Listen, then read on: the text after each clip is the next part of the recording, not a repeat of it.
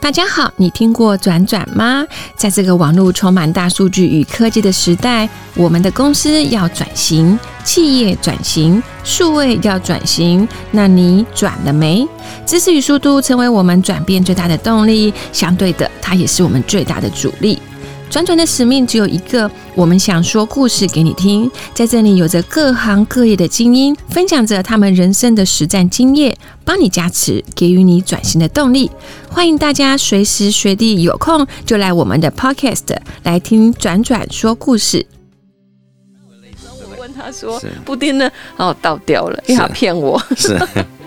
就是你真的认证了，对然后你也有感觉了，对然后你发现最重要的是这个认证，而且有感觉，而且有一件很重要的事，就是当初我是被帮助的了，对我现在想去帮助别人了是，所以他开始全心投入这件事情对。那这也是蛮特别，是说我们通常想帮助别人，我们只会用我们其他时间去帮助别人，对可是，呃，命理比较特别的是，我发现命理他会他会完全跳入这个行业，对，他会觉得我如果可以这样做到，其实我嗯，就像老师说的，宿命跟认命嘛，对其实开始改变了，哎对。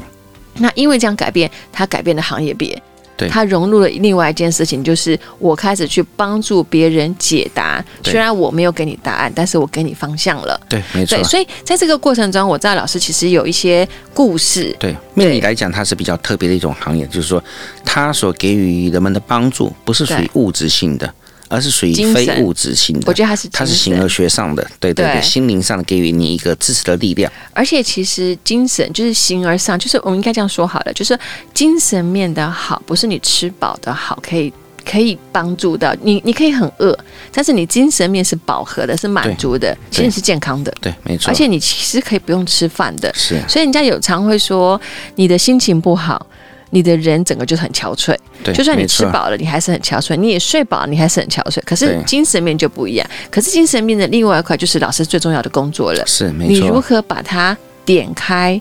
那个才是你重要的那个环节。对就老师，我记得有一个蛮特别的故事，就是一个小女生您经手过的一个案子嘛。是是那你是要不要稍微简单的讲一下？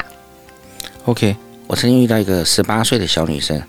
在脸书上私讯我，后来我们通电话，当然她生辰八字事事先给我了。对，那在印证他的命盘当中，我很好奇，有些现象你看从命盘上是看得到，星盘上看得到，可是你会觉得困惑是这种意象是大概在成年人身上才会发生的。好，可但是是他她才十八岁，对，而且是在国小那个阶段就出现，所以那时候 OK 我很大胆问他说：“你小学的时候曾经有想过自杀吗？这对回事？”对，但他居然跟我说：“有啊，我有喝喝喝农药，我有吞过农药，而且他很他很有趣的跟我说，老师，我跟你讲哦，农药真的不 好喝，绝对不要喝。”那时候我会觉得我我很不过讶异蛮是蛮惊讶的。国小六年级以前这样的学生，他为什么会喝农药想要自杀？那后来探讨，他觉得说，就是因为他行运来讲，呃，他的原生家庭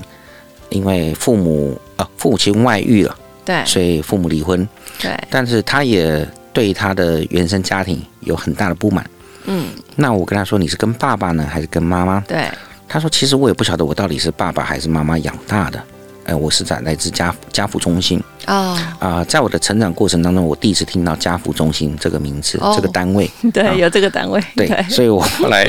呃，后来又去了解一下家福中心做什么的。那他告诉我，嗯，其实那个时候来讲，也可以说，因为他从小父母就不在身边，对好，母亲后来也就改嫁，对那父亲呢，反正就是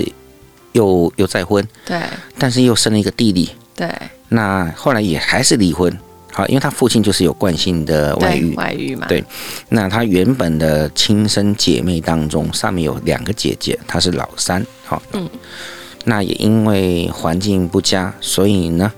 那她大姐大概十六七岁的时候就沦落风尘。对，去酒店了，对对对，那对他也因为这个关系交往了很多不好的朋友。对那因为他跟他大姐一起住，也可以说他大姐交往的朋友来讲，就不外乎一些小混混呐、一定的啊小兄弟，对对对，对这是一定的。环境嘛，所以后来在一次，呃，他大姐把一些男性朋友带回家，对在喝酒聚会的时候，呃，这个小妹呢也被灌醉了，对所以就被那些人性侵，对集体性侵，对所以也因为造成他心里面有很大的伤痛存在。对那其实那个时候，那当然这一段事情是十七八岁以后的事情了，对，所以他那个时候来讲，就对一个社会有很大的敌意啊，对对对对愤世嫉俗，对甚至对他的人生有所不满。对后来也因为告诉他，我从他的命盘上面，当然我们不是卖商品，对而是卖两种东西，一个就是信仰对啊，一个是你的力量。对对其实信仰很重要，信仰其实是一个无形的价值，这个价值是可以陪着你的，因为人最怕就是没有陪伴，对，啊因为那没有陪伴的时候，你就会很快放弃。没错。那对其实你说人生有没有宿命？当然，我说我认为，呃，人生的规划上来讲，在星盘的蓝图上面是有它的规规律。嗯，但是就是说，我们不能完全去宿命，抱着宿命的看法就这样认命，对应该说知命而去经营。对，啊，这很找重出要。我们未来的好的一条道路，适合我们的去发展它。那对我的角度就是把它激发出来，嗯嗯，所以我才觉得说让他的天赋自由。那个时候我跟他建议，在他的命盘上有一些星辰的现象，让我觉得说可以去从这方面去激发他，所以我建议他，或许你不是在酒店工作，但是你呃可以学。先从工作工作的本质当中，业余去学习一些东西，对跟设计有关系的。对，他后来一听，诶，他小时候对绘画很有兴趣，嗯，因为父母离婚之后，他就没有就办没法有继续人再管去。他啦。对，没错，对，也没有这个人就是要很培可也没有惜的人一可以点培养他对了。对，有时候我们会受到外在环境、家庭因素的影响很多而放弃，中断了我们的原本的天赋有。时候也不是刻意放弃，对，根本没有机会，对对，然后就没了，对对，然后突然间回头去想，所以我常会说，有很多人的很多人有艺术天分，但是对他在某个时间点之后呢，什么都没了， 对对，对对对，没错没然错，后回过头来说，怎么办？我都没有兴趣，怎么办？我对什么东西都觉得还不错，但是是我就没有办法继续做下去对。但其实有时候是因为我们人生的过程中，我们常常会 lose 掉一些事情，对二方面有时候是当局者迷嘛。对，然后那所以我们站在专业命理师的立场来讲，就是看得很清楚。对，所以你点开了。对对，事实上你并没有。其实，其实我刚刚听完这一段的时候，我突然间有一种感觉，就是你知道，有时候我们会说，你就去学画画啊，可是你不会去相信，你就觉得对啊，这样不行啊，我又没有对办法吃饭，而且我没有那个天赋。对。可是你把命盘一打开，你有。对，而且那个很强大对，而你知道我，你刚刚在讲的时候，我大脑里有一个画面，它其实就是一个立体的，只是当它是 top view 的时候，它其实是完全平面的，是，然后你的工作就是把它点开之后，然后让它长高，对变成对立对体面的。对那，没错，这东西你不是刻意加给他，对是他原本就有的。对对，那刚刚老师讲的另外一个也很棒，就是宿命这件事情，因为老一辈的人都会说啊，你的命就是不好吧，你就认了吧。对。可是我自己的感受是。我们因为现在是科技时代对了，其实命这件事情反而是一个很棒的东西，就是你要知道它，你要懂它，你要跟它和平相处。是没错然，后甚至你可以调整，你对不能改变，你只能调整。对，因为改变的意思就是我换命，不可能嘛，对对不对？就像刚刚那个小朋友，那妹妹可能对，六岁，呃，不对，六年他没有小办法选学。择他的出生家庭，对，小学不嗯就去自杀。但我刚刚觉得蛮惊讶，因为通常很多人说要自杀，要自杀，但是没有办法真的去做。对，真的去做的时候，他是有极度的痛苦，他才是真的去没错做。所以也就是说，他有一个好处，就是他去找解决方案。对然后刚好又碰到老师您，是对，然后你在他的命运上，你就开始去点点醒他，所以我们所提供的就是从他的星盘当中找出一个正向能量，对然后告诉他，你建议你往左边或中间或右边哪一条路走。对好那这个就是我所说的让天赋自由。知命哈，但是不要宿命，对还是要找出一个信仰、一个力量、一个正向的能量，去对给当事人，让他能够继续往前走。咚这样咚咚，我觉得这个是命理师最大的一个存在意义。嗯，很棒很棒对。嗯不过像我自己都觉得，我只听好的，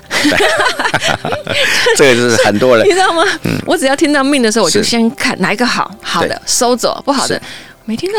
对，其实这个 也是，我觉得说，这么过去在算过、印证过这么多人哈，对大概四千多个人，我觉得对对我个人来讲也是一个功课。对好，为什么？因为很多人老一辈的命理老师都会铁口直断对哈，而且讲的几岁发好生的什部么分事，是很好，对不对？坏的时候就可能说你铁定会离婚，对，你铁定会如何如何如何对。好，这样的话可能是在环现现阶段这个环境时代有点不适合了，对，所以我觉得命理师的角色扮演，他也在世代交替做一个转型对，啊，就跟转转我们这个平台一样，哎对，他也变成转型从一种心灵咨商师的对，角角色，所以相对于我们的扮演就是。把一些当事人的星盘上一个正向规划的道路，把它找出来，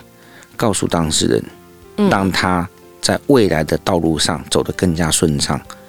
这样懂子懂。嗯那啊、我们刚刚听完汤汤老师这些故事啊，是加上其实有一些，因为、呃、我们分几个重点，第一个就是，哎，汤汤老师为什么从金融业转到？呃，命理这件事情，是我们知道，其实有时候兴趣的改变，对其实也会改变人生的一些决策。对然后有时没候错兴趣的改变的那个兴趣，如果是可以支撑你，给你一个认证的方式，就是命理是这件事情，没错你自己没错先看到了，对所以你去改变它。对然后另外一个就是，其实我们知道，假设如果今天你自己不知道你的未来想要做什么，先回去看一下你的命盘。如果你开始有困惑的时候，我们我们不是迷信。我们只是找不同的解决方案，对所以汤汤老师，你要不要给我们的听众，因为我们今天差不多告了一个段落了，想给我们听众一些小小的一个结论哦 OK，好因为我们知道下次我们还是会请汤汤老师对来继续跟我们分享，是没错，这就是一开始，诚如你刚才一开始所说的哈，人生转转，呃，不同的行业类别来讲，不同的人其实到某一个十年可能都需要转型，对转换一个机制，也有可能要转换跑道。对好，人生也有可能会退休这个阶段。那其实这就好像比喻说，我看过一个佛法故事，就有两个和尚分别住在山上两个不同的寺庙，对每一天他们都会下山打水，再挑上山去。那后来有一天，这个 A 和尚呢，看到 B 和尚怎么好几天没有下来，对连续一个月、两个月都没下山了。哎，刚好有这个机会，在山下又遇到他，他就问他说：“哎，你你怎么好几个月都没有下来下山打水了？对那你怎么你不是渴死了对？”这小和尚说：“哦，不是哦，我每天都下来打水，只是我回山上的时候，借由休休闲的时候，我在庙里面挖了一口井。”嗯哦，所以这个 A 和尚就想通了哦，原来他是他比这个自己还聪明，嗯，他想说不要每天下山打水，太累了，对，所以他为自己的人生好像就挖一口井，找了哦另外一个找出路，对对对对对。对那么最后今天的访问当中，我也给大家一个建议，就是，呃，或许我们不一定是有什么危机意识，对但最起码透过人生不断的学习过程当中，去寻找我们属于自己的兴趣。嗯，好、未来的话，替自己做一个第二专长的准备，甚至有第三专长、第四专长都没有关系。嗯嗯，对嗯就提前准备。对对对，就是不要有压力的方式。对假设没错如果你对某一件事情有点小兴趣，是那就深入的投入它，用你是呃，应该是说我们闲暇玩手机、玩 game 的那个时间对对，你用那短短的时间去做这件事情。对，没错。当然，你可能 maybe 你的命是一帆风顺，是非常非常的好，对那你就把它当做休闲娱乐。对没错可是如果如果假设说不定有一点小小的挫折的时候对，你突然发现你这小小的休闲娱乐变成你资助你最大的信心，是或者是。嗯，帮助你其实不会突然间觉得人生茫然的那个对点，所以也就是说，其实像张张老师说的，命很重要，对命盘很重要，对你培养自己的兴趣更重要，对然后没错再就是持续性，就像刚刚对老师讲的故事嘛对，挖一口井需要时间，对，他没需错要的几个动作，第一个他要先想到，再来就是他需要花时间做这件事情。对，没然后错再来就是他会觉得这是可以分享的，他再告诉你说，哎，我做了什么事情，然后造就我现在可以有多的更多的 free time。对，对没错。好，很好，很好，感谢感谢，谢谢汤汤老师。那我们接下来之后呢，还会陆续请到汤汤老师来跟我们分享，好因的为没问题我发现老师有很多很多的故事。是那我们期待下一次汤汤老师再进来我们的录音房，我们再继续分享你的故事。好的，没问题。谢谢 Kerry，也谢谢谢谢听众朋友们，好，谢谢谢谢谢谢，拜拜。拜拜。